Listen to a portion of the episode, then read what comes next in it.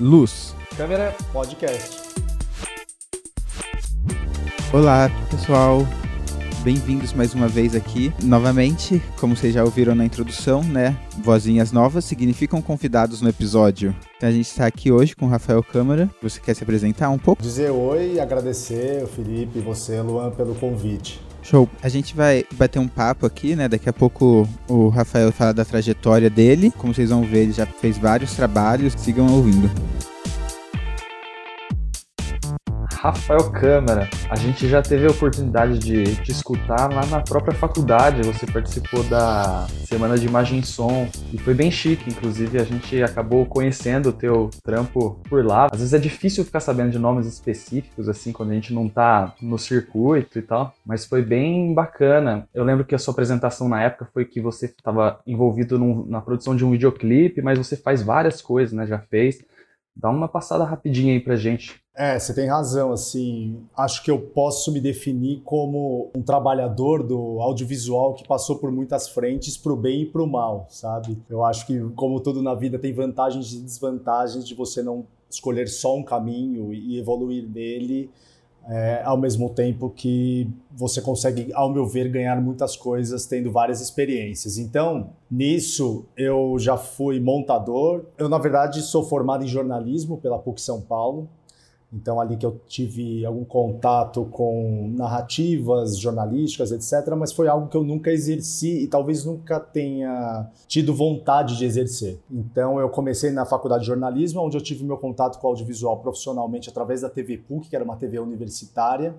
Né, lá tinham duas TVs, a Rede PUC e a TV PUC, que era uma produtora é, misturada com o um canal universitário. E lá eu fazia matérias como jornalista, que eu era péssimo, péssimo apresentar na câmera, fazendo chamadas, etc. Não era o que eu conseguia fazer bem. E por trás das câmeras eu comecei a sentir um pouco mais segurança sendo montador, né? Então eu montava as matérias. Na época a PUC, não porque eu sou tão velho assim, mas a PUC tinha um equipamento um pouco defasado. Então eu montava num corte seco, imagino que vocês não tiveram a oportunidade. Na minha época já era algo ultrapassado, mas era o corte linear, então a gente editava em fitas betas com duas UVW e tal. E lá foi quando eu tive meu primeiro contato com o raciocínio do audiovisual da montagem, montando minhas próprias matérias e outras coisas. E foi uma escola muito boa. Acho que ali começou já a ter essa, essa carreira que experimentou até montagem linear, que é algo que acho que a minoria hoje tem acesso. Dali eu comecei também a escrever roteiros e comecei a ter uma carreira de montagem montador, diria que a minha meu ofício principal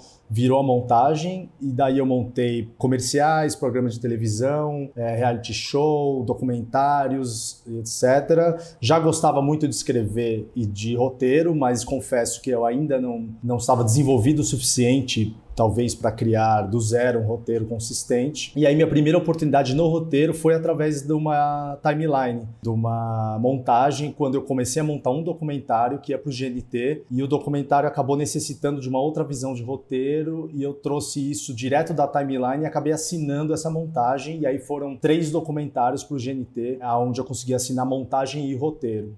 Legal. Isso, né, de documental. Aí, em paralelo, eu fui começando a dirigir também conteúdo de marca, etc., um curta-metragem.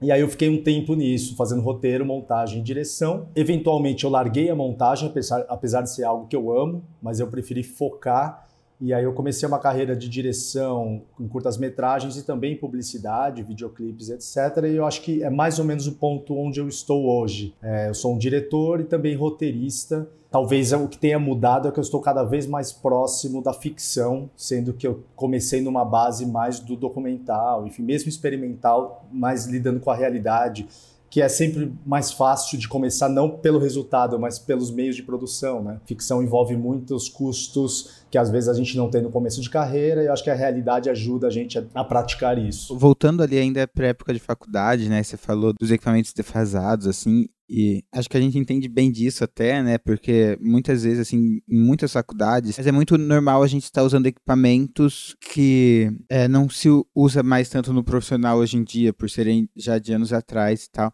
Mas achei muito interessante, você falou da montagem, né? Usando as fitas, assim. Você acha que ter começado montando nesse esquema te deu alguma visão diferente para depois quando você foi montar no, nos programas de edição não linear, né, que são puramente software? Você acha que isso trouxe alguma visão diferente da montagem, assim? Com certeza, porque assim eu até hoje eu trabalho não só como montador, mas como roteirista, assim eu trabalho em passadas. Tem gente que tem um raciocínio muito mais linear que vai montando. Eu também gosto disso, mas eu gosto de gerar cortes e tentando cortes novos tal. Mas o corte linear te obriga, né? Pensando que você não tem layers, né? Você tem que montar, pelo menos você tem layers, você tem dois de áudio e um de vídeo, mas pensando no vídeo só, você não tem layers que você pode ajustar para cima ou para baixo. Você pega uma fita, faz um rec na outra e decide aonde você vai encavalar a outra, ou seja, é um caminho sem volta. Eu acho que isso me ajudou muito a ter um raciocínio né, conseguir especular ou emular o próximo corte sem necessariamente mandar para fita, porque acho que faltava essa possibilidade de micros ajustes, tal. Você tinha, mas eu diria que você tinha para frente o próximo corte.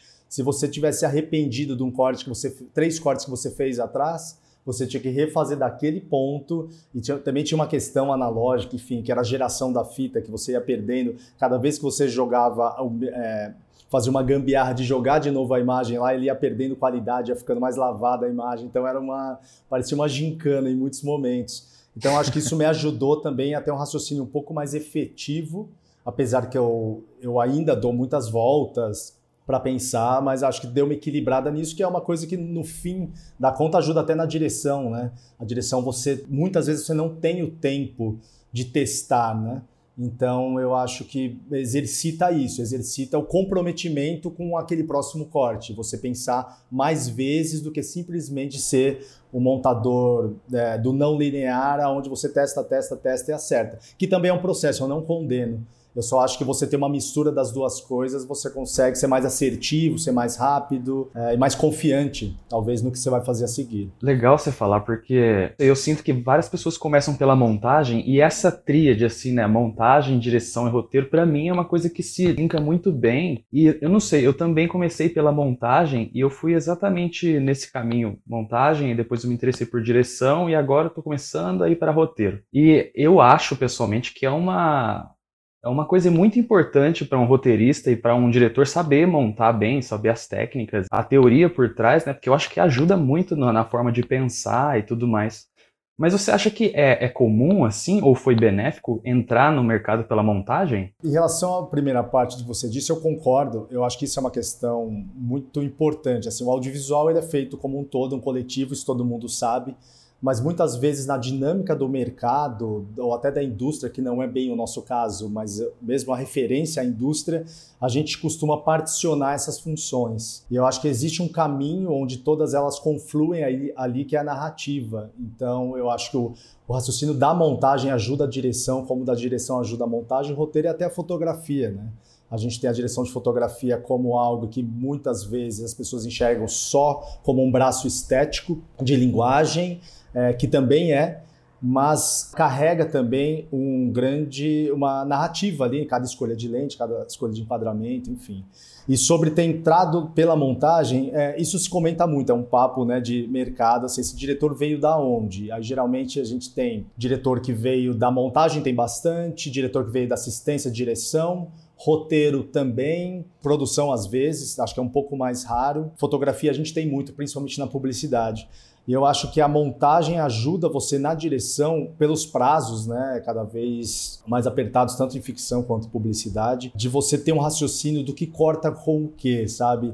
Não só para você esconder assim, não, eu não preciso refazer isso do zero, eu tenho um corte aqui. Se for um, um, um filme de ator, é, você consegue mais ou menos entender que você não precisa fazer do zero e você tem um encaixe aqui, ou isso vai cortar ou não, porque você era o funil, né? Até você pode falar, o fotógrafo ele vai ter uma, ou deveria ter, a maioria imagino que tenha, uma percepção de eixo para cortar, para você não dar esses pulos. Mas existem os pulos intermediários, por exemplo, de cena, onde você corta de uma câmera para outra, por mais que elas não sejam gravadas em paralelo mas você não dá o grau devido, você dá um grau menor e você cria um jump cut involuntário, que é algo que às vezes o cara ali na, no set, na direção de fotografia, ele tem dois planos lindos e ele não consegue simular tanto como isso vai cortar. E o montador que já passou por vários cenários onde ele ficou a madrugada inteira tentando cortar algo melhor, fazendo rescale, é, pan e zoom, etc. É, eu acho que é um know-how que você acaba carregando ali, sendo o cara do funil, né? Passei por isso recentemente, até estando gravando com duas câmeras e embora tivessem me falado, né, para colocar de um jeito ali, quando eu fui olhar os planos estava muito perto. Então, tipo, eu já sabia que não ia cortar porque eles eram muito parecidos, assim. Então, quando você passa, né, de um pro outro, a pessoa vê que tem uma mudancinha leve, mas não é muito diferente só de um corte seco, né? No nosso meio aqui, né, tipo, Brasil, ou pelo menos aqui nessa região que a gente tá, é muito comum as pessoas dessa área terem estudado tudo, terem trabalhado em várias coisas, enquanto eu acredito que em outros lugares é mais comum uma especialização. Até porque, por exemplo, a gente que está na faculdade de audiovisual, a gente sabe do nosso curso e de outros, eles passam por diversas áreas, né? Tentam abranger o máximo possível, enquanto existem outras faculdades em outros lugares que são bem mais específicas. Você acha então que isso seria tipo uma vantagem assim para criar esse olhar audiovisual num total, né? Eu acho, viu, Luan? Eu penso que a universidade, e aí é algo que eu penso além do audiovisual, eu acho que ela serve para mais para abrir do que para fechar, sabe? Eu acho que muitas faculdades que são práticas e tem um lado bom por serem práticas com laboratórios maravilhosos, etc isso é importante, mas eu penso que o ensino na universidade ainda não é o mercado de trabalho onde você precisa funilar, até porque o mercado de trabalho hoje em dia já não é mais tão dogmático a ponto de você entrou nisso, você vai viver nisso e vai se aposentar nisso. Então eu diria que esse primeiro é, contato que você tem com várias áreas é fundamental até para você entender um primeiro passo que você quer dar para um lado. Não quer dizer que você não possa variar. Eu, eu sou contra essa especialização no primeiro momento, principalmente se ela não vier com o raciocínio global do audiovisual. E agora falando um pouco mais da nossa área. Dou um exemplo você pode ter um fotógrafo, sei lá, o Roger Dickens, que é um fotógrafo que eu admiro muito, que trabalha com os irmãos Coen, ele é ganhador do Oscar, ele é fantástico. E ele é um cara da fotografia. Salvo engano, ele é um cara criado na fotografia, é, mas ele tem um raciocínio narrativo muito inteligente. Então eu diria, ele é um cara especializado com uma visão global. Ele sabe o ofício dele, mas ele tem abertura e interesse, acima de tudo, para entender todas as pontas que se juntam ou se juntarão à imagem, ao frame que ele está produzindo ali. Então eu diria que especialização é bom, mas em cima de uma base global para um entendimento maior de como funciona. É o que eu brinco assim, às vezes num set corrido, você está tentando fazer a melhor luz para filmar, só que não adianta você ter 80% de um filme lindo, sendo que você precisa ter 100, sabe? Isso tanto num curta quanto num comercial, num videoclipe. Então, infelizmente, ainda mais no mercado periférico como o nosso, precisa ter o know-how, isso é experiência de o que cortar, tomar escolhas. Eu acho que esse é um papel fundamental do diretor. Talvez algum projeto ou outro você consiga, consiga ter uma estética maravilhosa, em outros você vai ter que entender uma lista de prioridade ali e ter esse pensamento rápido. Talvez passando por isso, você saiba que é um filme de fotografia, que tem que estar muito forte, ou é um filme de corte, então você vai ter mais cortes, mais cenas, e você vai precisar que a fotografia ande um pouco mais rápido, e aí você pode pensar vou levar para um lado naturalista, não vou ficar fazendo uma fotografia tão recortada, vou pedir para ter menos tripé, né, ter menos luz no chão para você conseguir variar os ângulos sem precisar arrastar tudo para um lado para o outro, porque você tem dois, dois um gaffer e dois maquinistas para mexer o dolly, enfim. Então eu gosto de pensar aberto e depois ir especializando, até porque uma vez que você tiver escolhido um lado, eu acredito que você precisa continuar olhando para os outros, né? Então também não é uma sentença. Essa questão é interessante também. Eu já ouvi falando de outras pessoas, né, que depois que elas entram em uma certa área, a inércia da, da carreira te faz continuar naquela área. Mas se você quer pular para outra área, é possível, mas é meio que um tranco assim. Pareceu ser bem suave assim as suas mudanças, né? Uma coisa foi levando a outra. Ou não, eu posso estar enganado também. Que bom que pareceu, né? Mostra que eu tenho alguma, alguma calma na minha voz. Felipe, elas não foram suaves, talvez em um momento ou outro um pouco mais, mas eu acho que essas pessoas estão certas. Eu acho que o mercado ele tende, e aí por questões que a gente não precisa aprofundar aqui, mas o, me, o mercado em si, não só o nosso, ele tende a encaixotar as pessoas, colocar as pessoas em prateleiras, o que é uma tendência que a gente pode lutar contra até certo ponto. Então isso faz com que você comece a ser conhecido por aquele tipo específico de função e até de trabalho. Você falou pô, o fulano é o fotógrafo, é o roteirista, vai além do que isso. Por exemplo, Fulano é o diretor de filme com criança. Ele fez o bichinho da Parmalat, ele está condenado a fazer algo próximo de criança não condenado porque ele não possa fazer outra, mas porque os trabalhos, o telefone vai tocando por causa daquele trabalho, e aí quando ele vê, ele vira um cara especializado em direção de criança para publicidade, não é nem para longa. Fotógrafo, esse fotógrafo ele é bom com câmera documental, câmera na mão, aquele é bom para filmar produto com macro, câmera phantom. Então você tem essa tendência natural do mercado. Por isso eu acho muito difícil, mas eu acho que também é uma escolha, assim. Eu quando passei da montagem, eu fazia montagem roteiro, mas quando eu passei da montagem para a direção, eu consegui carregar as duas por um tempo, que foi um período bom, eu conseguia ter trabalho dos dois lados, mas a montagem segurava muito. Teve uma hora que eu decidi cortar a montagem como oferta minha de trabalho. Não, eu amo montar, monto muitas coisas ainda minhas, monto menos do que gostaria, mas eu tive que tirar essa máscara do montador, essa roupa de montador e começar a assumir a direção, que é um processo, cara, que não necessariamente você vai sair com coisas para dirigir na, no dia seguinte. E diria mais, a direção é muito inconstante, né? E a mesma coisa com o roteiro. O roteiro é algo que eu invisto muito hoje. Tive meus avanços, tive minhas vitórias, mas ainda há um caminho muito grande. Então, diria que a primeira coisa para você ter em mente é que não existe um ponto que você chega, sabe?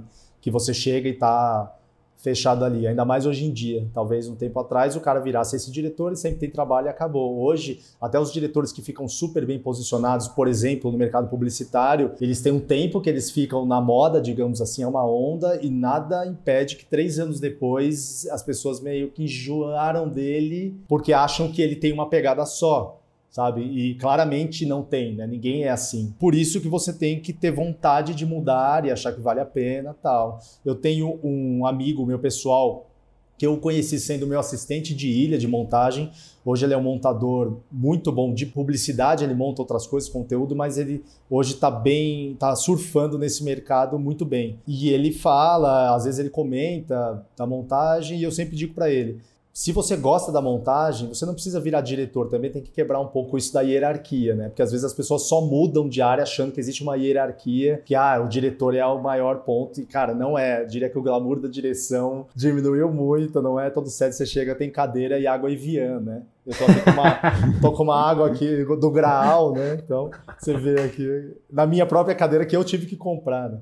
Enfim, então diria que é difícil sim, Felipe, mas faz parte se você gostar do que você está fazendo, você evolui no próprio lugar. Tem diretor de arte que vira designer de móvel em paralelo, diretor de fotografia que começa a fazer iluminação de show, não um show qualquer, mas um show que precisa mais de um pensamento de luz, de temperatura de cor. Então é difícil, mas faz parte, né? Como você falou no momento ali que você estava pegando coisas em outras áreas, tipo na montagem e na direção. E aí, por um lado é legal, né, que tem vários trabalhos, o que é sempre bom pagar os boletos, mas no mercado de trabalho assim é legal então você tentar se focar, mesmo que seja durante um período da vida, focar em uma área porque também imagino que enquanto você está com duas áreas, embora, claro, seja um período necessário, você não deve conseguir focar muito em uma só, né? Então, legal você estudar tudo, né? Você ter o conhecimento ali, tipo, quanto mais, melhor. Mas no mercado você tentar se especializar em alguma coisa. Inclusive, como você conseguiu trocar, né?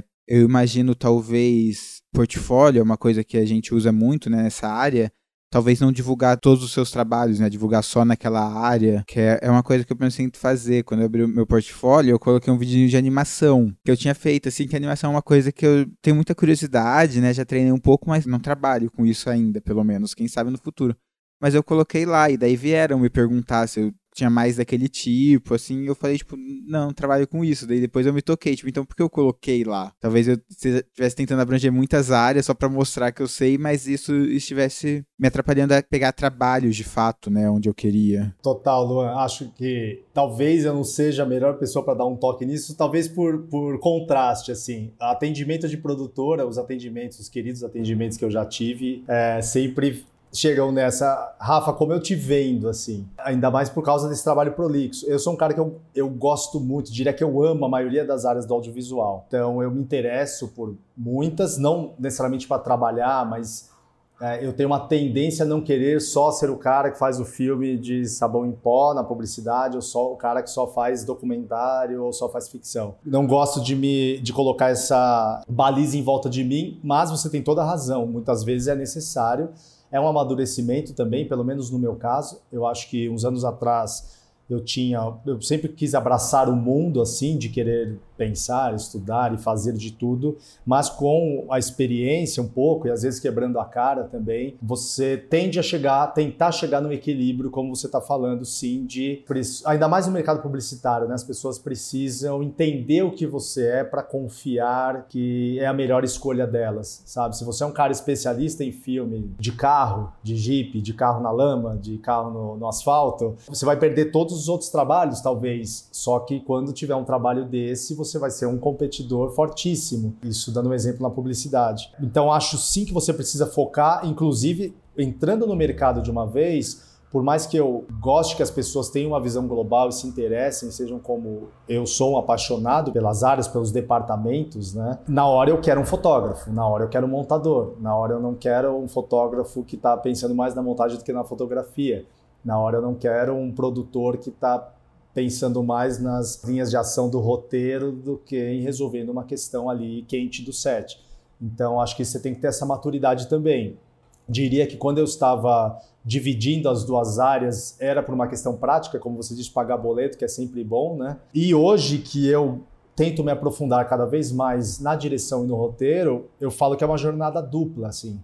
É, eu estou estudando roteiro uma hora, algo tentando me aprofundar ao máximo e ao mesmo tempo direção também. Então eu posso estar assistindo videoclipes um lado para aprimorar o olhar estético, ter referências visuais das coisas que estão chegando e sendo abandonadas, né, esteticamente. E também ao mesmo tempo que depois eu estou estudando, sei lá, um livro de roteiro que fale sobre arquétipos de personagem, algo que é muito mais permanente, né, do que uma estética de videoclipe que a gente sabe que muda de mês em mês. Ou seja, é maçante você trabalhar duas áreas.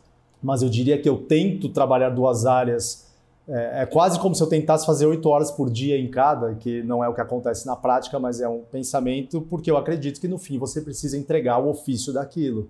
Sabe, se você tiver fôlego, você vai estudando por fora outra coisa, garante o que você está sendo pago para fazer ou se predispôs a fazer num projeto autoral ao mesmo tempo você vai evoluindo o outro lado até achar uma oportunidade de dar um pulo ou de colocar um pé num outro barco ali por enquanto. E aí acho que as oportunidades também vêm com mais seguranças, né? Até porque não adianta você também se fechar numa, numa função, sou diretor de arte, só penso nisso, só que eu quero ser diretor e quando aparece uma oportunidade eu pulo, porque provavelmente eu não vou nem saber exercer o ofício da maneira que as pessoas vão olhar e falar, nossa, ele, esse cara pode ser um bom diretor. Então, diria que tá aí o truque, sabe? O truque talvez seja tentar conciliar um pouco esses dois mundos com a experiência de recortar também não tentar ser tudo, abraçar tudo e ser o melhor em tudo, entendeu? O tempo das coisas. Você falou aí agora também que você estuda. Eu queria saber se você faz um estudo mais focado em certas coisas que sejam seu estilo, e aí já vou já pegando o gancho daquilo que você tinha falado, você se vê conhecido como algum tipo específico já, ou tem objetivos de, na, na sua questão de direção? Como é que você faz para tentar moldar isso para chegar numa imagem que você goste? Tipo, não, eu gosto desse estilo aqui, eu quero ser conhecido por isso. Da minha personalidade, assim, que é um pouco mais aberta nesse ponto, né? Eu tenho um pouco, um pouco de aversão a ser encaixotado, não porque eu acho que é ruim necessariamente, mas é um pouco da minha personalidade.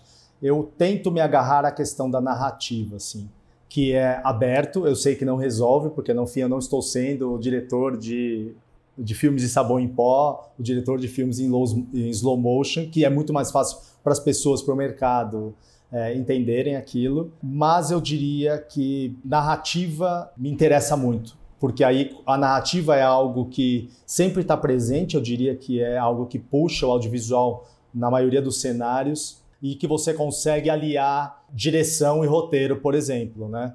É, eu uso, esse é um exemplo que eu sempre falo, enfim, quem me conhece já deve ter ouvido umas duas, três vezes. Quando as pessoas pensam muito em estética ou naquele diretor que pega um roteiro, lê mais ou menos no set, chega e resolve com a sua visão, entre aspas, eu falo muito do David Fincher, por exemplo, que não é meu diretor favorito, é um, é um mestre da direção, é, mas não digo porque eu acho ele o maior de todos, mas porque eu acho que ele demonstra como um cara que é extremamente estético, ele é um cara que veio do videoclipe, que é um cara que tem um controle absoluto do set, ele é conhecido por fazer 100 takes das mesmas cenas até chegar no, no resultado que ele deseja. Ao mesmo tempo, quem já viu entrevistas dele ou, ou percebe o que ele traz no, nos filmes, vê que ele é um cara que, no fim das contas, no fim da linha, ele é subserviente à narrativa que ele se propôs a contar. Então, ele tem o poder da direção para ele escolher aquela história e dali ele começa a ouvir essa história, ter uma, um diálogo colaborativo com a história, envolvendo roteiro, enfim,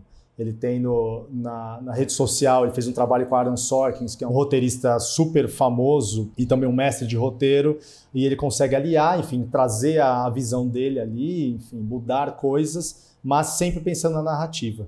Ou seja, você percebe, Felipe, que eu acabei dando voltas, respondi mais ou menos sua pergunta, mas eu diria que meu trabalho, eu gosto muito de roteiro por causa da narrativa e eu gosto muito da direção narrativa também. Você disse até por, pelo que eu talvez seja conhecido. Eu acho que isso varia. Eu acho que eu não cheguei num ponto, nem sei se chegarei e também penso que talvez não precise chegar, de novo, com perdas e ganhos. Perdas por não ser o cara que é tão facilmente encaixotado, ao mesmo tempo que eu imagino que eu tenho ganhos, pelo menos também em relação à minha personalidade, que eu acho que a gente tem que levar em conta. Eu, vocês me conheceram naquela ocasião por causa de um videoclipe que eu fiz, que era um plano sequência diria que é super estético. Foi um videoclipe que eu acabei fazendo por questões de produção. É, eu fiz não só roteiro e direção, como a direção de fotografia, que é algo que eu não faço profissionalmente. Nunca recebi um cachê de direção de fotografia, mas acabei fazendo era algo estético. Mas eu diria, e como eu disse ali na ocasião, é mesmo um plano sequência estético tem sua narrativa, porque a gente lida no fim das contas, indiferente se é cinema, documentário, ou publicidade, ou videoclipe, ou meme, a gente lida com uma arte temporal. A gente lida lida com uma foto indo na sequência da outra. E eu acho que a narrativa no fundo, no fundo é isso. É uma é o tempo passando e você recebendo informações de uma maneira ou de outra, numa velocidade ou de outra. É, a direção assim, está escrito nos livros, né? Eu sempre acho muito bonito, mas eu sempre acho que é uma verdade também. É você estar tá escrevendo a história com a câmera, assim, no caso, né? Se bem que tem várias formas de um diretor. Tem, tem diretores de ator, tem diretores mais nessa questão estética, imagino que você estava falando. Mas é interessante essa questão do estilo fluido, né? Inclusive o Roger Dickens, que você tinha comentado, ele, ele é bem assim, né? É difícil colocar ele num estilo específico, porque dependendo da história, ele faz umas coisas mirabolantes, né? Você teria que assistir muitas coisas dele para falar assim, ah, é lógico, quando você vê um filme na tela assim que tá perfeito assim, você pode falar assim, ó, oh, talvez seja do Dickens esse aí. Ah, você vê como eu já aproximei os exemplos meio do que eu admiro, né? E você, você tem mestres assim, tudo bem que são talentos é, inimagináveis, por exemplo, na montagem o Walter Murch, enfim, que é um cara muito famoso, óbvio, por estar posicionado no, numa indústria, mas é um cara que começou na montagem, tem todo um método de montagem, ganhou um Oscar de sound design pelo Apocalipse Now, né? Ele é um cara que, digamos, ele inaugurou de alguma maneira o sound design como sendo essa coisa tão importante quanto a montagem, porque no fim das contas o sound design é uma montagem também. Ele percebeu isso, ele se arriscou nesse terreno, ele colocou carinho lá, ele ensinou e aprendeu no sound design, então trouxe aquele resultado maravilhoso, né? Num filme que ele, enfim, levou três anos para montar, mas acho que valeu a pena. Inclusive, isso é um dos motivos que a gente sempre fala aqui para quem está no audiovisual, assim, por outros caminhos que não a faculdade, sempre tentar dar uma pesquisada um pouco na história do cinema e pegar bastante referência no cinema. É legal estudar o que iniciou na faculdade a gente vê na montagem mesmo como tipo toda a questão de som normalmente no Premiere, que seja, né, falando o que mais se usa, você tem mais layers de som do que layers de vídeo, muitas vezes. E isso é uma coisa que muita gente esquece quando aprende a montagem puramente por tutoriais, assim, que, claro, não é nenhum problema, foi onde eu comecei a aprender também, e por sorte eu consegui entrar, né, numa faculdade.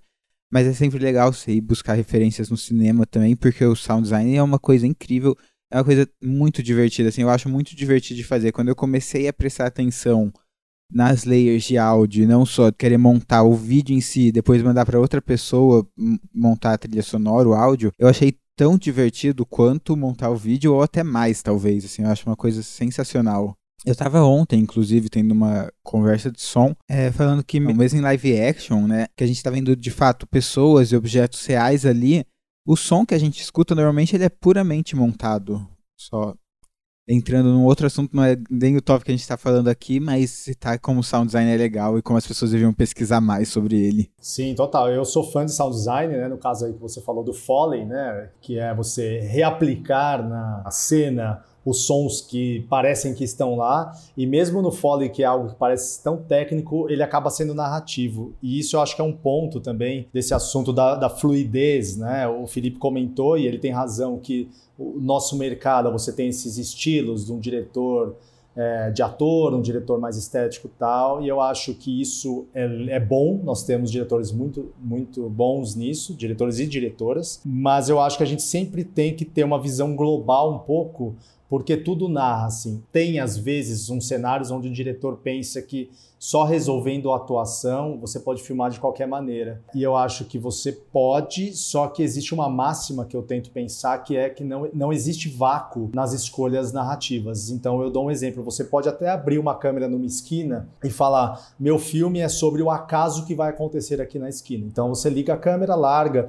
Se vier uma gaivota e derrubar a câmera no chão, você deixa, faz parte da sua proposta. Mas mesmo quando você abre um filme para uma proposta do acaso é algo que você conscientemente fez. Mesmo quando você abre para o surrealismo, para o inconsciente, para o sonho, você abriu um espaço para isso entrar, ou seja, há uma intenção de descontrole. Então diria que se você vai fazer algo, escolher uma lente ali para fotografar uma cena, ou vai fazer um foley de uma maneira ou de outra, se você vai colocar o tiro abafado ou o tiro com eco, é um tiro fora de cena que não necessariamente é uma coisa ou outra, eu acho que a compreensão geral para todos os profissionais do audiovisual, em qualquer lugar, é que cada escolha dessa narra algo, sabe? Uma lente mais longa, né? uma tele objetiva, ela vai imprimir uma, uma proximidade, uma, sei lá, se tem uma pessoa correndo contra a câmera numa lente fechada, né, sei lá, uma 200 milímetros, você vai ter uma impressão que aquela pessoa não está se deslocando, não está chegando em lugar nenhum.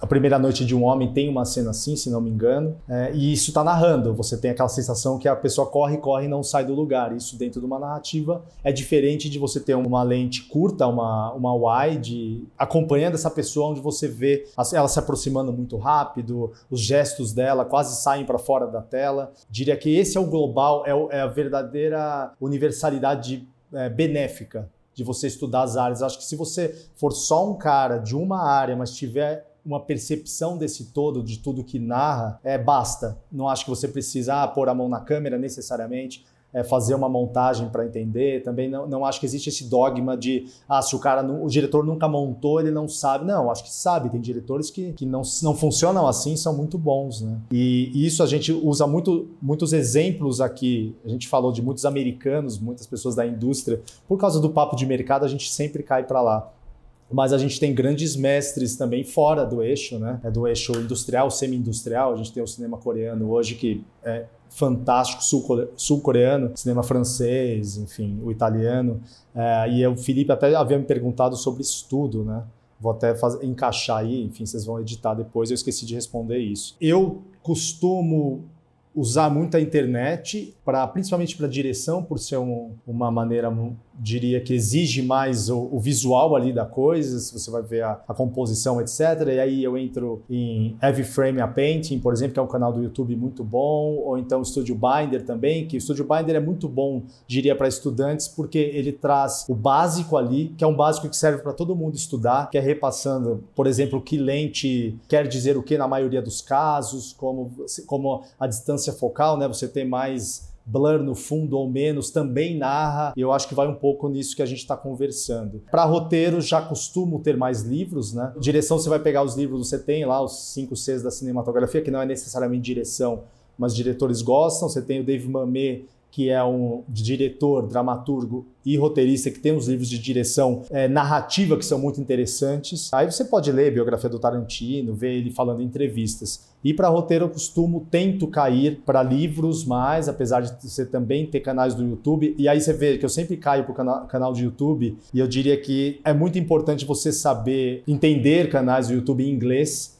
Infelizmente, porque eles têm uma biblioteca de conteúdo ali, discussões super avançadas, muitas vezes sem legenda, então diria que para exercitar o inglês, pelo menos para você conseguir ouvir, saber inglês é sempre bom. Mais livros também aprofundados e também um raciocínio geral sobre a história do cinema e indo além também, a poética, como as coisas se envolvem no campo das artes, não necessariamente nas artes temporais ou no cinema, mas nas artes como um todo. Eu acho que isso diria que ajuda muito para um caso autoral, né? Falando um pouco mais agora do cinema autoral ou até do cinema narrativo em si, assim, que exige claramente uma narrativa, como longa-metragem, curta-metragem ou uma série de TV. Essa questão da ficção é uma coisa que exige também, né? Essa expertise de conseguir narrar coisas específicas, né, que estão sendo especificadas ali no roteiro, você tem que passar aquilo ou aquilo, a escolha que você fez através de algum meio, né? Você tem que usar um instrumento que quase sempre é a técnica. E aí você falou também dessa questão de estudar por canais de YouTube, né? Muito interessante também. A gente acaba fazendo isso.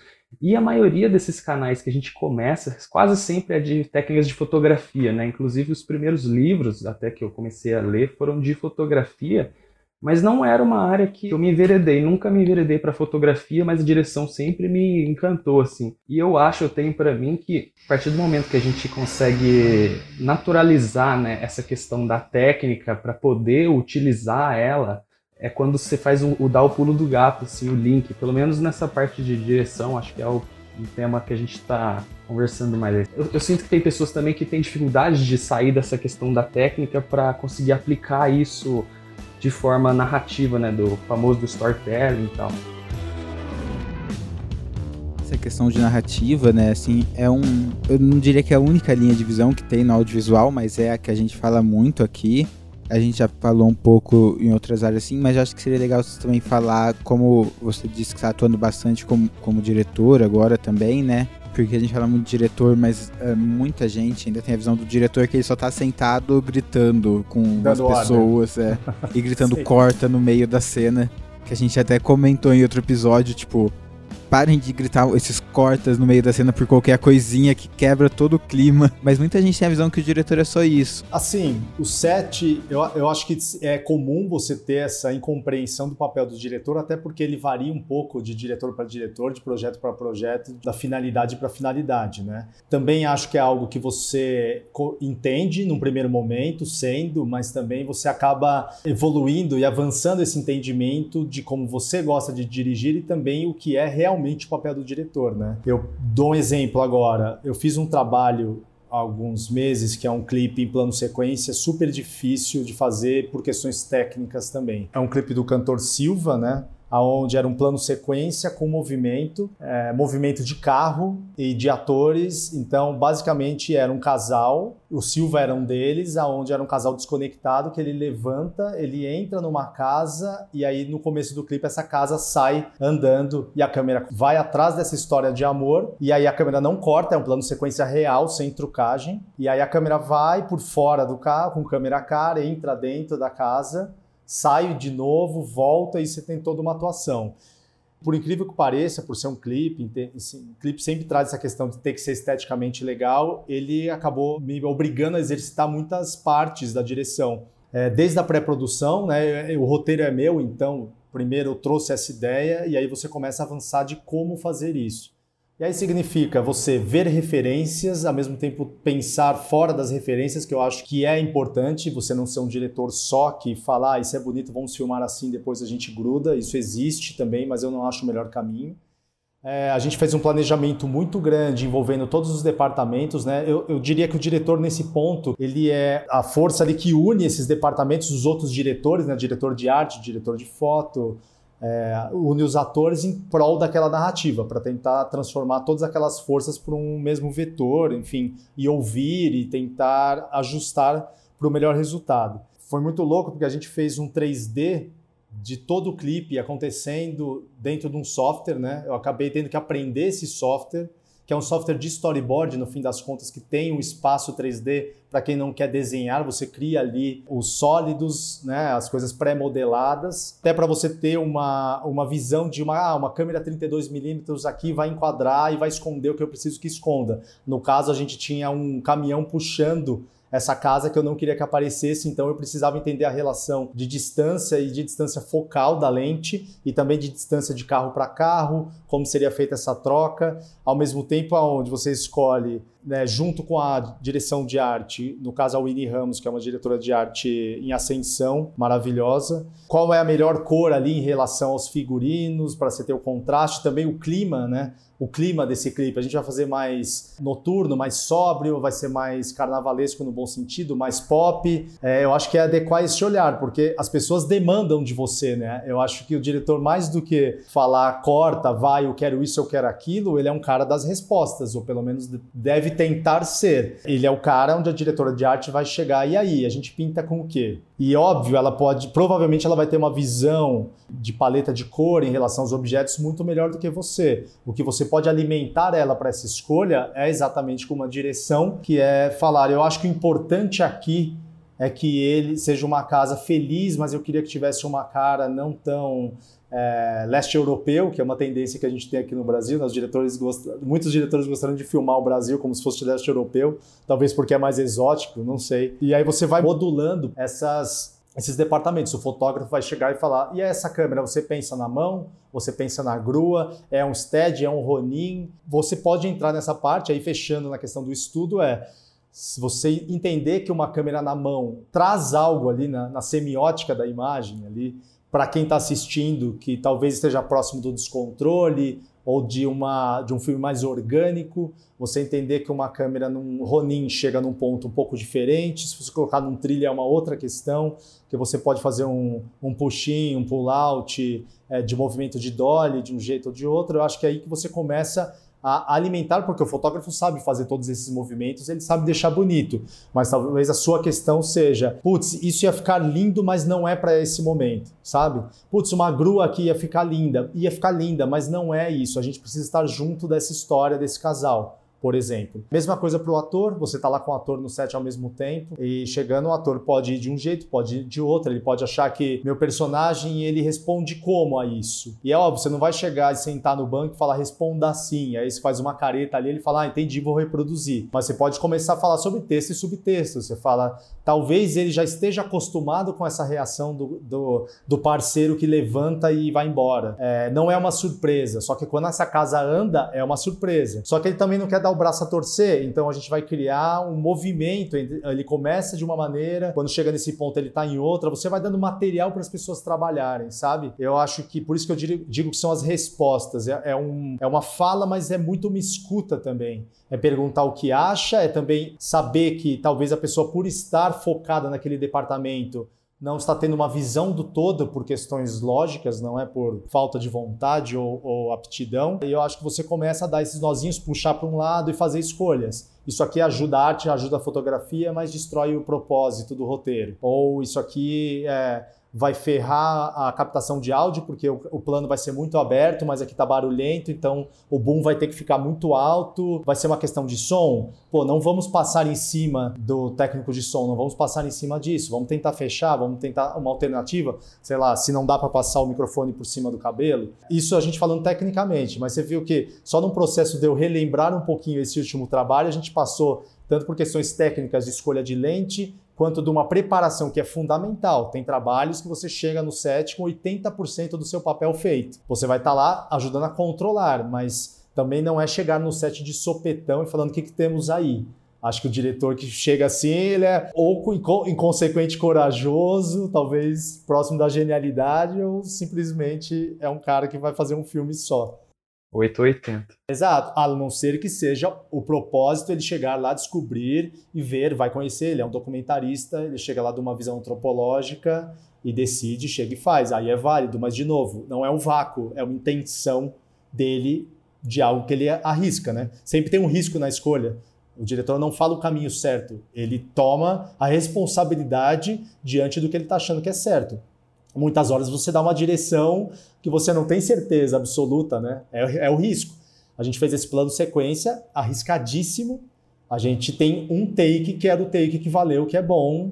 Já no fim do dia, ou seja, é um, diria que plano sequência, até eu falo isso no making off e tal, é um plano de coragem o Silva, o selo musical e todo mundo arriscou ali uma coragem e conseguimos sair com algo que as pessoas comentam essa coragem. Mas, de novo, ter um plano no bolso, né? Ainda mais no plano sequência, que é esse caso específico. Tem um making off, eu assisti o clipe, é muito legal. A gente sempre deixa tudo que a gente comenta aqui na descrição do episódio, né? Esse episódio já teve muita coisa, então tá tudo lá, inclusive esse clipe. E o making off ele tá público? Ele tá público, tem no meu Instagram, depois você coloca ali também, mas tem no YouTube, o, no canal do Silva. Ele é interessante que ele passa por isso, ele mostra toda a colaboração. Ali a gente usou um stunt car plataforma, que é algo que geralmente não é tão comum. A gente suspendeu uma câmera, uma Alexa Mini com lente prime Master Prime, ou seja, tinha basicamente um apartamento ali passando de uma grua para a mão de um operador e, e, depois saindo da mão dele. Isso tem no making off que foi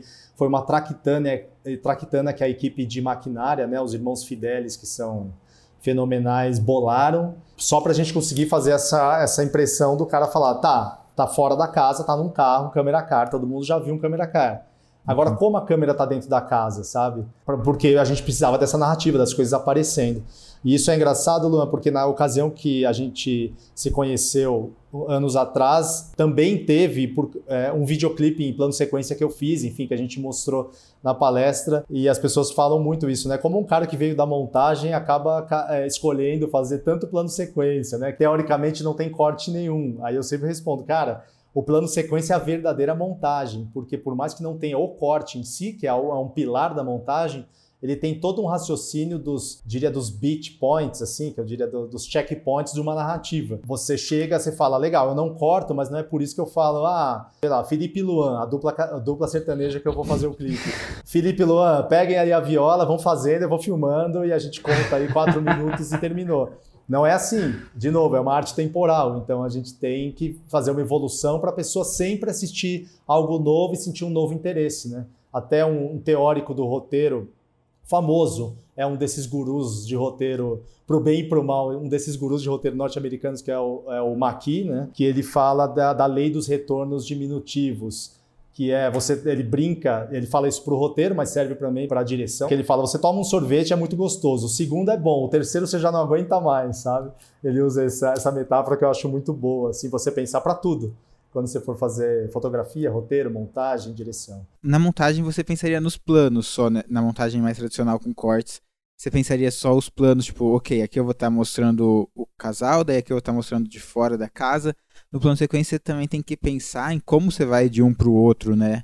Por exemplo, você falou do caso ali de não mostrar o caminhão. Então, além de ter esses. Seriam quase keyframes, eu imagino, assim, né? De tipo, aqui a câmera vai estar nesse lugar. Você tem que pensar para chegar lá. Eu tenho que admitir que eu vi o clipe o, do Silva, né? Que esse último que você fez, eu, eu assisti ele primeiro, depois eu fui lendo o post, assim. Quando eu assisti, eu pensei, ok, tem que ter o tal do corte escondido aí em algum lugar. Aí depois eu fui lendo o post falando que era um plano de sequência. De fato, eu fiquei tipo, uau. Você acertou dizendo que é um keyframe, porque é basicamente um keyframe. Né? Para quem não sabe, keyframes são umas marcações que você faz, às vezes no take, né? muito no After Effects, mas você tem nos Premieres, Final Cut da vida, onde você coloca uma informação ali que o plano, por exemplo, você faz um scale na. Aí não sei se a gente está ficando técnico demais, né? Mas você faz um plano de um jeito no software, depois você manda ele para um outro lado e marca, e, e o que entre um keyframe e o outro é essa evolução. E é exatamente isso é, que foi feito, assim, tanto no 3D quanto esse pensamento.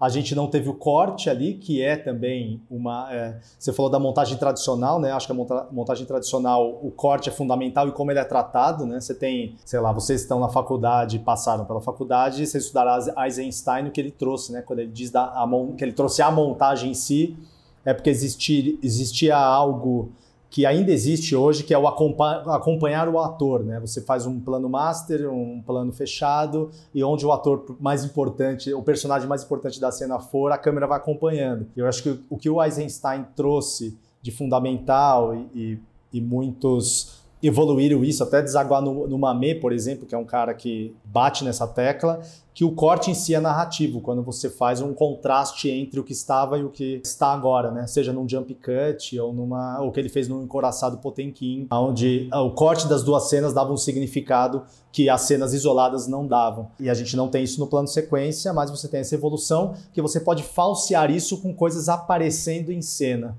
Eu acho que esse é um pouco do truque, principalmente do clipe do Silva. Você entende aquele setup, só que quando aparece um elemento que você não esperava, é como se fosse um corte. Eu acho que você começa a entrar mais nesse lúdico, nessa mistura do, do lúdico que o Silva e as, e as coisas dentro da casa estão, em contraste a esse, esse cara que está correndo atrás do prejuízo, que, enfim, tomou ali uma, um pé na bunda e, está naquele mundo tentando entender que loucura é essa que está acontecendo esse, essa conversa a gente está tendo começou lá na questão do set e foi ficando realmente muito técnica, muito técnica, né? E é um ponto para a gente pensar, né? Nossa, a direção a gente acha que é ficar apontando e é mais coisas. Não, é eu quero que faça assim, faz lá. Só que é muito difícil, né? Você realmente tem que ter um. É uma área que você precisa conhecer muitas coisas diferentes para você conseguir chegar a ponto específico, né? Se você não conhecer, ok, você, você ainda pode querer, mas vai dar bem mais trabalho, né? Porque você vai precisar de outras pessoas que te ajudem muito assim a decifrar o que está pensando. Mas você sabendo o, o que que é que você quer e talvez como chegar lá, assim, é uma coisa muito interessante. Porque é o que eu tinha falado lá no comecinho. São muitas técnicas, né? Muitas coisas mirabolantes aí, talvez quem está escutando nem entendeu nada que a gente falou, mas tudo isso aí a gente está usando para contar uma coisa específica que quem está assistindo vai saber o que a gente está falando eu acho que essa é a magia do negócio, assim, do audiovisual. Acho muito bacana essa parte de, de direção de todas as áreas, né? Todas as áreas estão usando a técnica ali, que é uma coisa super difícil para contar uma, uma coisa que a pessoa leiga vai olhar e vai saber o que, que é, vai ter aquilo lá transmitido. Acho isso sensacional. É, eu acho que a direção tem essa parte técnica, não que eu acredite que você precisa ser uma diretora ou um diretor técnico. É, acho que tem diretores que vieram por outro caminho, talvez vieram do teatro, tem um instinto muito aprimorado e, de novo, acho que como sempre é uma colaboração, eles conseguem terceirizar isso de uma maneira eficiente e super madura também para atingir outros tipos. Aí acho que varia um pouco do produto também, né? Como a gente falou que como eu tive uma trajetória que passou por montagem, que quer queira ou não, você tem um contato com software, eu também já mexi em After Effects, eu gosto de lente, estudo lente, estudo câmera, também se acaba tendo um pouco de voz técnica ali, mas não acho fundamental, acho que também aí entra outra parte que é o instinto, né? De novo, nenhuma escolha sua, você vai falar, nossa, isso aqui vai dar certo, eu tenho certeza. Você arrisca, vai um pouco do instinto, da intuição, para você conseguir chegar naquilo, e é fundamental, né? Por exemplo, a gente falou que o tem pessoas que acham que o diretor só é o ação e corta, né? É, às vezes, você, eu, por exemplo, não falo corta muitas vezes. Se é um texto de um ator, principalmente não ator, entre aspas, uma pessoa comum, às vezes eu, eu falo quando quiser, antes, em vez do ação. Porque eu acho que o ação, para quem está mais acostumado, às vezes dá, dá energia. Pode ser o caso de você usar energia com alguém que não está acostumado com esse processo, mas às vezes o quando quiser dá tempo daquela pessoa catar ali da onde começar, pensar um pouquinho e se sentir um pouco mais menos pressionado por aquela máquina temporal que é o set, né? Aquela aquele ticking clock para quem gosta de roteiro, aquela coisa que você precisa resolver, desarmar essa bomba até o fim do dia, é um set, né? Set de filmagem é meio isso.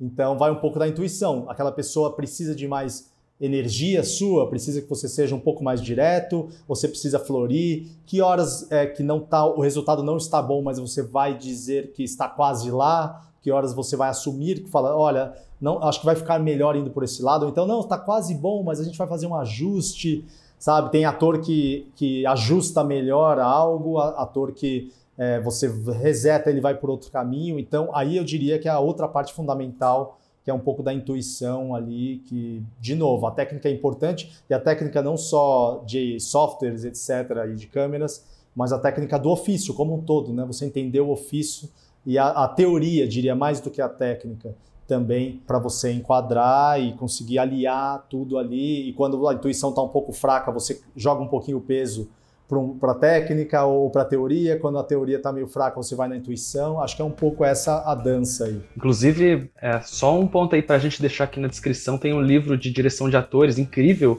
que chama a, a, a intuição do diretor, Director's Intuition. Excelente, fica aí na descrição aí para quem estiver ouvindo, quiser entrar na direção de atores, pode ler que é sensacional. É exatamente isso aí, tudo que você está falando.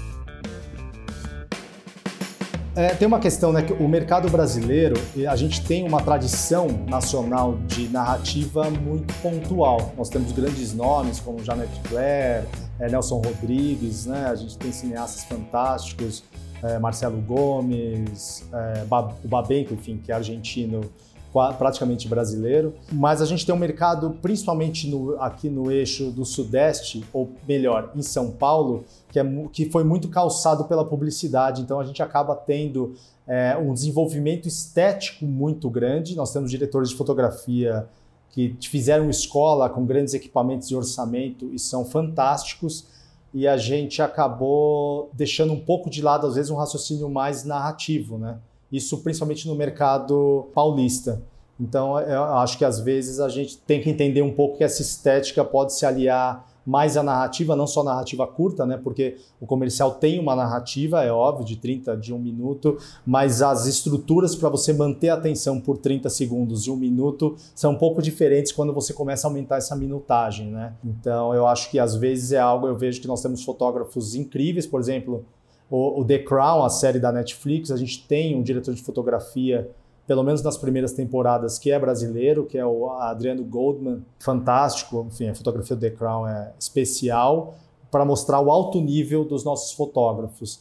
E eu acho que isso a publicidade exerceu muito, porque no fim você tem que filmar o carro bonito, você tem que filmar o sabão em pó bonito, a fralda bonita. E eu acho que a gente está correndo um pouco atrás é, pela abertura aí do mercado de streaming, é, de séries, etc.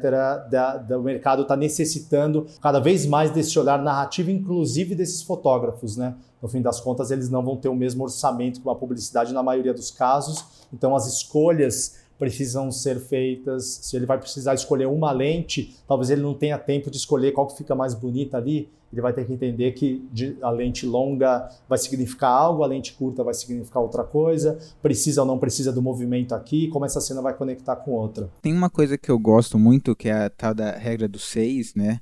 Na montagem, mas que eu acho que ela não ela inteira. Isso é uma coisa super pessoal, assim, não é nenhum estudo. Mas inclusive eu tenho aqui, ó, eu deixo anotadinha na, na minha parede, não, não vai dar para ler, mas é tipo a regra dos seis e os seis pontos. E o primeiro que fala, né, ela fala na montagem, né, é quando você tá fazendo corte, mesmo sendo algo que parece super técnico, você tá ali no Premiere, no DaVinci que seja, escolhendo ferramenta, apertando o botão para cortar, é que o principal ponto para você escolher qual vai ser o corte é a emoção. Eu acho isso muito legal, é uma coisa que eu acho que se encaixa muito em outras áreas, né? Que é o que você veio falando na narrativa. E é uma coisa que eu sempre penso, mesmo quando eu tô em outras áreas. É tipo, ok, se eu fizer essa escolha técnica, qual vai ser a emoção que eu vou estar tá? É, assim como na montagem, né, ela não é o único ponto que você tem que se importar, tem todos os outros pontos, alguns menos técnicos, alguns mais mas é uma coisa que eu pessoalmente assim sempre lembro quando eu tô em outras áreas, principalmente por eu ter um pouco menos de experiência nas outras, então eu tenho que sempre parar e pensar, ok, vamos lá, eu tenho que fazer essa escolha em cinco minutos, então eu tenho que pegar um, uma linha para pensar. Eu gosto de pensar sempre nessa emoção na, da narrativa, assim, tipo, o que que eu vou passar com isso? Ah, incrível. Acho que aí você está falando da intuição e também de algo que vem além da técnica, né? Às vezes, ou, ou talvez que você consiga depois elaborar por que, que aquilo é legal. Talvez no primeiro momento você não entenda, mas você tem, também tem que acreditar de por que, que aquilo parece certo para você, porque você é, gosta daquilo, né? Eu acho que do que a gente falou aqui, é, você tem duas margens, né? Você pode ser tanto o cara que não está preocupado em estudar, que só quer subverter o que você vê,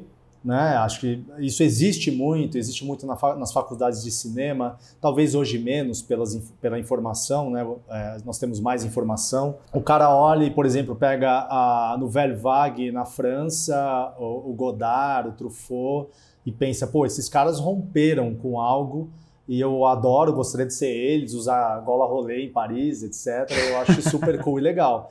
E eles são gênios, e eles romperam, romperam com isso. Eles introduziram jump cut, por exemplo, a gente falou muito de montagem, eles introduziram uma câmera mais leve na direção, outras escolhas narrativas de roteiro também Mas a gente nunca pode esquecer, por exemplo, que o Truffaut tem um livro famosíssimo onde ele entrevista o Hitchcock, que era um dos mestres dele. E o Hitchcock é um mestre de um cinema comercial, de um suspense, né? É um gênio, é um cinema maravilhoso, mas é um filme de suspense e poderia ser enquadrado como enlatado por quem tivesse aí com uma má índole, ou, ou pelo menos um olhar um pouquinho mais mal conduzido para esse lado. E, e, olhando por outro lado, depois, quem é um dos grandes admiradores do Truffaut é o Spielberg, né? O Spielberg carrega aí com o ódio de muitos cinéfilos por ter sido um cara que inaugurou a era do, do blockbuster. Ele é um cara que amava o, o cinema do Truffaut, o Truffaut gostava dele, inclusive o Truffaut foi ator em um dos filmes dele, né? Contatos imediatos de terceiro grau, para você ver como mesmo o que às vezes no primeiro olhar parece que está brigando, né? A, o enlatado americano com a, a sua a Nouvelle Vague ali, a, os Infant Terribles e tal, você consegue ver que eles se comunicam de alguma forma, porque é, você precisa conhecer para subverter, isso é uma frase que é chovendo molhado, todo mundo já ouviu isso um milhão de vezes, mas é também quebrar um pouco os preconceitos, entender que talvez dentro dos enlatados norte-americanos, dentro de um Tarantino que fica com um pé num lado do outro, você consegue entender aonde o Tarantino é original e ele tem um lado original fantástico tem um lado super comercial, mas tem um lado original, é, e aonde também essa, esse cinema periférico, não sei se a gente pode falar assim do cinema francês, mas mesmo os cinemas, o Ozu, por exemplo, da onde ele também bebeu de uma tradição cinematográfica mundial ali, sabe? Isso a gente pode falar tanto de escolhas, de tom, de atuação, de roteiro também, de estrutura, enfim. Acho que esse equilíbrio é importante, sabe? Estude, entenda das bases ali, por mais que não seja o cinema que você goste, porque pensa que o, o Godard e o Truffaut eles, eles romperam com algo. Então, para eles conseguirem romper com algo, parcialmente, talvez, não tem o Godard, sim, o Godard tem uma frase que me passaram, enfim, que ele diz que ele é a margem, mas sem a margem não existiria o centro. Então, ele mesmo meio que assume esse papel é, como experimental em relação a algo, sabe? Acho que no fim todos estamos conectados fazendo o mesmo cinema ou o mesmo audiovisual. Olhando aqui do ambiente universitário, isso é muito gritante, né? Que o pessoal tem essa divisão, passa a régua mesmo, sem dó, fala assim, não, isso é cult, isso é legal, isso aqui é o que eu quero, ah, isso aqui é popular, não quero, entretenimento puro, não gosto. Mas eu não sei, pelo menos na minha visão, conseguir primeiro que essa divisão, né, passar a régua, quem é a gente sim para falar o que que, ah, isso é pop ou isso é inteligente. Muitas muitos filmes de blockbuster, por exemplo, assim, né, tem muitas camadas narrativas ali que a gente que tem várias discussões super bacanas e tal. São filmes profundos, né, mas que também tem por questões de compromissos comercial, também o, dever ali de entretenimento, né? Então, eu acho meio alienante, assim, pensar nessa divisão muito forte. Assim, isso é, isso que eu tô dizendo é muito bonito, assim, na teoria, né? Assim, não, vamos juntar tudo, fazer um filme que é tudo junto. Você acha que na vida real isso se aplica também? Tipo, ah, eu preciso fazer um filme de entretenimento, mas eu quero que ele quero colocar um negócio a mais ali nele. Você acha que isso é verdade ou é muito difícil assim para a vida real, para quem está trabalhando? Eu acho que é uma escolha. Óbvio, se é uma publicidade, você, sua escolha vai ser infinitamente reduzida. Mas vão dizer que você é um diretor que pode escolher um roteiro que você quer fazer ou que você quer sugerir para que seja feito. Para mim é uma escolha. A gente falou de dois caminhos entre o Godard e o sei lá, Vovozona 2, existe um espectro enorme né, de filmes que você está mais próximo do enlatado. E veja, existe um enlatado horroroso e pronto, sei lá. Você pode pegar. Às vezes o enlatado surpreende, você pega um charquinado da vida, no fim das contas você. Ah, talvez aquilo diga muito sobre o ponto da nossa civilização, não só da maneira, nossa, é banal, é bando de idiota hoje em dia. Não é. Sempre tiveram produtos idiotas, né? O cinema francês não é só Godard, Truffaut ou Amélie Poulain. A gente tá, tem milhões de enlatados também na França, que talvez cheguem aqui com menos expressão, porque os enlatados americanos tomam as prateleiras, mesma coisa na Argentina. A Argentina tem filmes muito bons, mas o que chega aqui geralmente é o filé, né? É o, é o melhor que eles produzem. Eles têm filmes ruins como qualquer país. É, então eu diria que é uma escolha porque você pode talvez jogar para a margem, e aí minha pergunta é: você está jogando para a margem com a consciência de uma construção de margem como o Godard tem, olhando para trás tudo que foi produzido, talvez o Godard não feche o olho para os enlatados. Talvez ele não os ignore, talvez ele olhe, tem uma repulsa, provavelmente, agora estou fantasiando, ele tem uma repulsa e essa repulsa faz ele se posicionar na margem de uma outra maneira, mas de qualquer forma ele responde a isso, sabe? Não estou falando que o Godard assistiu Vovozona 2 e está lá pensando como eu vou atacar isso. Mas, assim, o meu ponto é: você vai fazer uma escolha em relação, mas se você quiser romper, talvez é, essa percepção geral vai fazer, sei lá, um cinema de margem, ele não vai ser visto como um cinema comercial. E aí você tem uma gradação. Você tem filmes que estouraram, por exemplo, Matrix, que é um filme que não deixa de ser um enlatado, ele traz coisas muito. É um filme muito divertido, ele traz inovações sim, ele traz uma discussão pós-moderna ali, enfim, ele mistura cyberpunk, etc. Ele é baseado em parte no trabalho do Baudrillard, né, Jean Baudrillard, que é um filósofo pós-moderno, ou, ou, com pé na pós-modernidade, e o, o, próprio Baudrillard, quando perguntaram o que você achou do Matrix, é toda uma referência ao seu trabalho, ele falou assim, eu acho Matrix um filme que fariam dentro da Matrix. Quer dizer, é, é, maravilhoso, mas assim, pelo menos o Matrix não foi Vovozona 2, ele conseguiu ser comercial, trouxe ali, arranhou uma discussão muito mais profunda e pertinente. Agora, você tem filmes comerciais, sei lá, Kramer vs. Kramer, que é um filme antigo, mas é um clássico, que tem uma discussão super pertinente pertinente sobre paternidade também. Então, respondendo, acho, Felipe, é uma escolha, assim, uma escolha que você não vai ter certeza do resultado, mas acho que você pode se aproximar, né? A gente fala muito em roteiro do, do arco, do arquiplot, que, é, que seria a estrutura clássica, que é algo que às vezes as pessoas é, renegam por dizerem que é a base do cinema americano, que faz uma conversão moral e não deixa de ser a base do cinema americano e fazer uma conversão moral, mas é algo que vem do, do teatro grego de alguma forma e até dos mitos. Então é algo que não, foi os, não foram os americanos que criaram, os americanos pegaram, entendem como aquilo funciona, como a gente reage àquele tipo de história e eles aparelharam, enfim, como qualquer sociedade capitalista faz, aparelha, aparelharam para isso. É, se você sair desse, dessa estrutura, você consegue criar outros resultados, talvez se contrapor a ela, mas é difícil esquecê-la porque, queira ou não, ela é ela veio dos mitos, etc. A gente tem os, por exemplo, os irmãos Dardenne, que são uns diretores franceses que são queridinhos em Cannes, então já ganharam. Eles têm filmes, por exemplo, o Garoto da Bicicleta, onde você tem ali uma, um resquício dessa estrutura tradicional de arquiplot, sei lá, midpoint, low point, etc. E eles são os queridinhos da crítica e das, dos ditos cinéfilos, para você ver como eles tiveram a habilidade de trazer temas pertinentes, trazer sem aquelas grandes viradas do Avengers, mas eles estão trabalhando ali com algo que eles não simplesmente jogaram fora, eles talvez subverteram, subverteram em parte tem muitos e muitos pontos quando a gente está falando dessa discussão que é muito conhecida, assim, vamos dizer, pop versus cult, né? Mas eu acho que você trouxe um dos pontos que eu acho mais importantes, que é a gente recebe aqui as coisas boas dos outros lugares, né? Porque tem toda a questão de o negócio é bom o suficiente para ir para outro país, às vezes outro continente. Mas todo lugar com certeza faz filmes ruins também. E eu acho isso muito importante para quem fala que o Brasil não tem um cinema bom. Não é que o Brasil não tem um cinema bom, é que como a gente está aqui, a gente realmente recebe umas coisas bem ruins às vezes.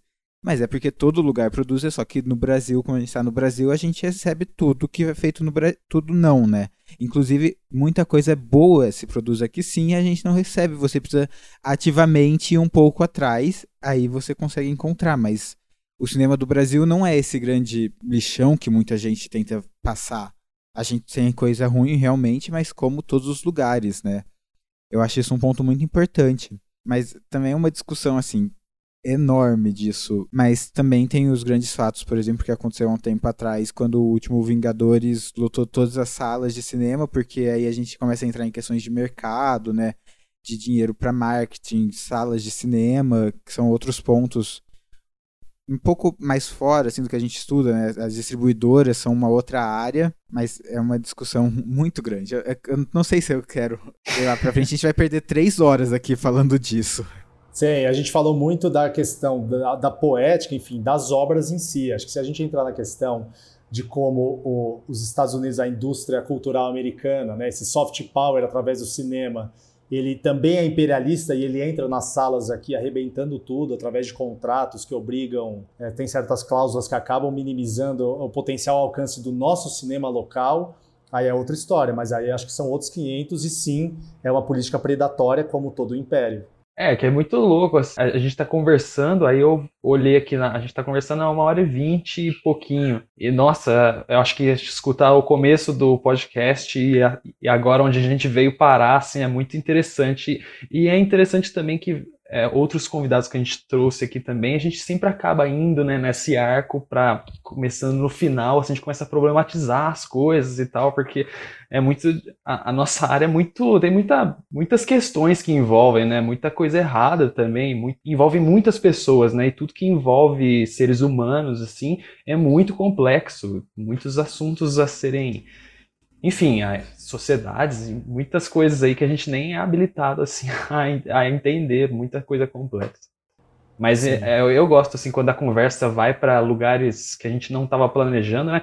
Inclusive, como você bem falou assim na quando a gente estava conversando aqui antes do podcast, né? A gente vai descobrir sobre o que é o episódio depois que a gente terminar de gravar, que dá o pause aqui no rec, a gente vai descobrir sobre o que que foi o episódio por mais que a gente tenha entrado em questões profundas, né? É, fica aí também, o Luan até comentou uma vez, fica aí também para o pessoal poder ouvir e também ir atrás da, dessas coisas. Quem tem interesse assim mesmo, né, tem oportunidade de conseguir pesquisar. Inclusive, eu te perguntar, quem não tá nesse, quem está fora né, da, do mercado e quem está fora também da, do ambiente de estudo, né, um ambiente universitário.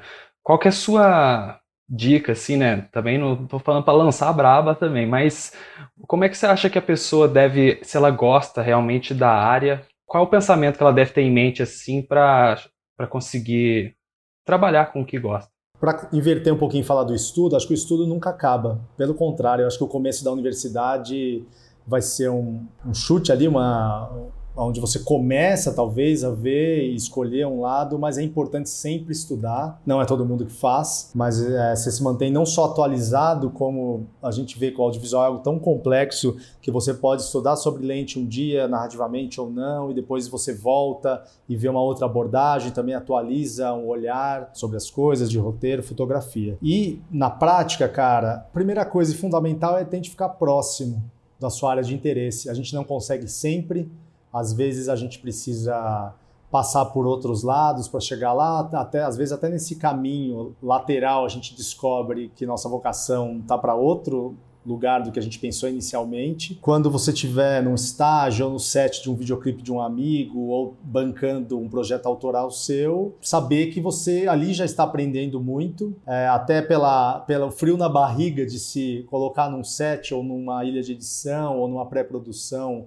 ou numa planilha que seja de uma produção executiva, é, o frio na barriga, que eu diria a boa ansiedade, te faz também querer estudar ou aprender ou perguntar. Então, acho que ficar próximo das pessoas, dos sets ou da ilha de edição ou da sala de roteiro, ajuda você a começar a entender quando as brechas surgem, né? A gente não tem caminhos tão formais no audiovisual, talvez o estágio seja o ponto mais formal, assim, onde você manda um e-mail para uma produtora e eles escolhem ou não, ou talvez para um canal de televisão, mas você sempre vai precisar meio que tomar conta da sua carreira, salvo alguns lugares específicos, né? Você pode ser um profissional de dentro de uma produtora que trabalha ali de coordenador de produção e aí você fica cinco anos ali, depois uma outra produtora te chama, você conversa com outra produtora para ir para lá, ou você pode ser um freelancer, que é o meu caso também, em, em que você nunca tem essa percepção que necessariamente você está subindo na carreira, você está tendo mais experiência, mais conhecimento, mas ao mesmo tempo você quando vê está fazendo uma coisa específica, videoclipe, quando você vê você está montando um reality show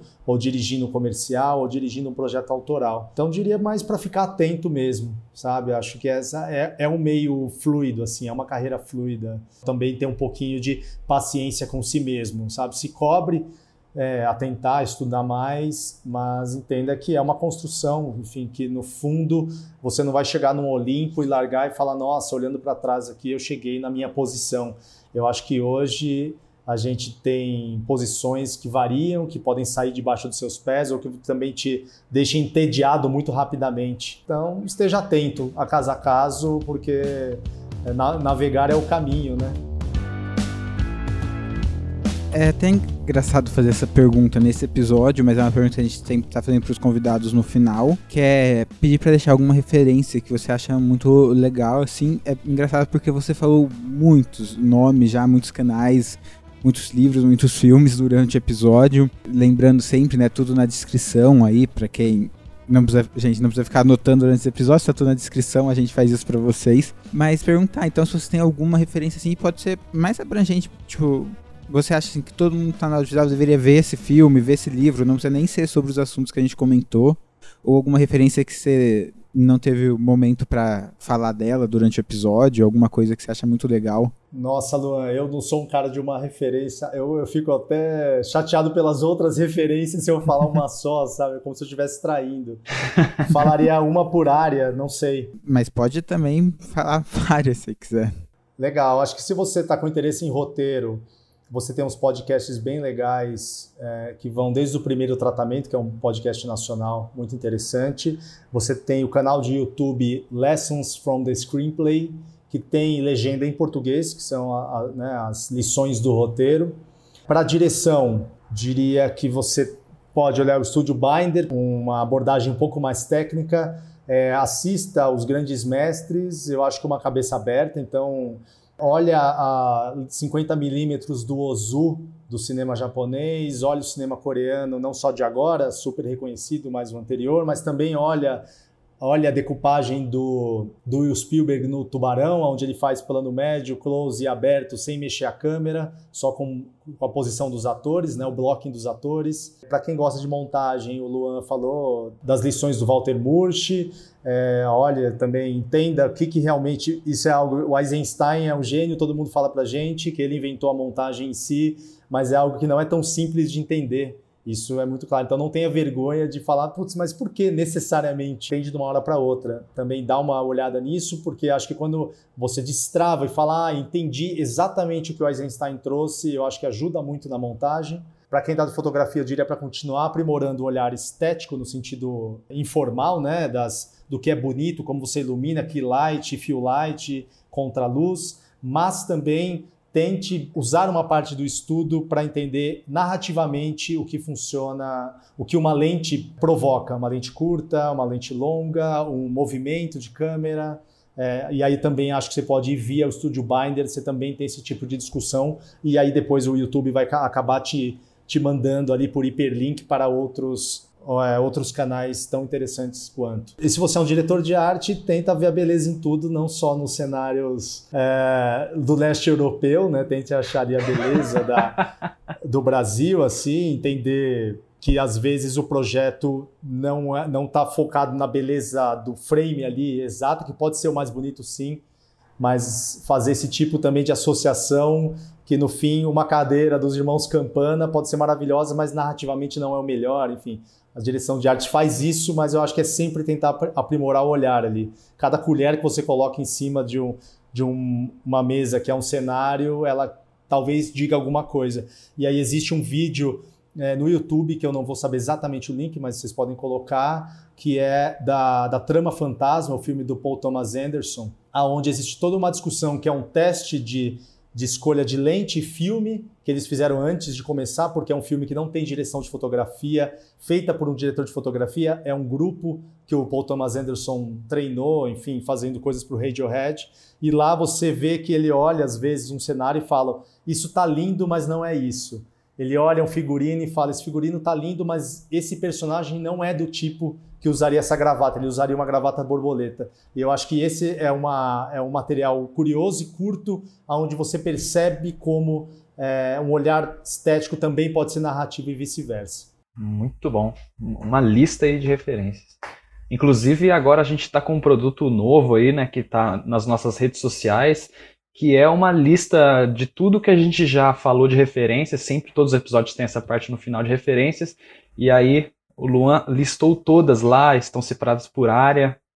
Coisa chique, tá nas nossas redes sociais aí. Arroba Luz Câmera Podcast em todas as redes. Sim, falando em redes também, é, Rafa, se você quiser deixar alguma coisa, não sei, alguma rede sua ou de algum projeto que você esteja trabalhando atualmente. Pode deixar meu Instagram, Facebook, enfim, Facebook acho que ninguém mais usa, mas pode deixar meu Instagram, que lá você pode até ver esse making off, né, do último, último clipe do Silva, tem link para outros trabalhos também, uma piada sem graça ou outra de vez em quando. Então é isso, né? O, Luiz já falou nossas redes sociais, lembrando que é o Facebook, o Instagram e o YouTube, arroba Luz Podcast. A gente também tá no Spotify, nos outros agregadores de podcast. E nós temos nosso e-mail, caso você queira entrar em contato por e-mail, que é o luzcanerapodcast.gmail.com. E a gente fica por aqui com esse papo super legal também. Fica o convite para você voltar sempre que quiser, que foi ótimo. Eu que agradeço o convite, Luan, Felipe, muito obrigado por chamar. Eu sempre gosto muito de falar sobre audiovisual. E parabéns para vocês pelo podcast. Agradecer, Rafael, por ter participado. Muito bom mesmo. Bom, é isso então, gente. Ficamos por aqui? Isso aí. Ficamos. Tchau, tchau. Até.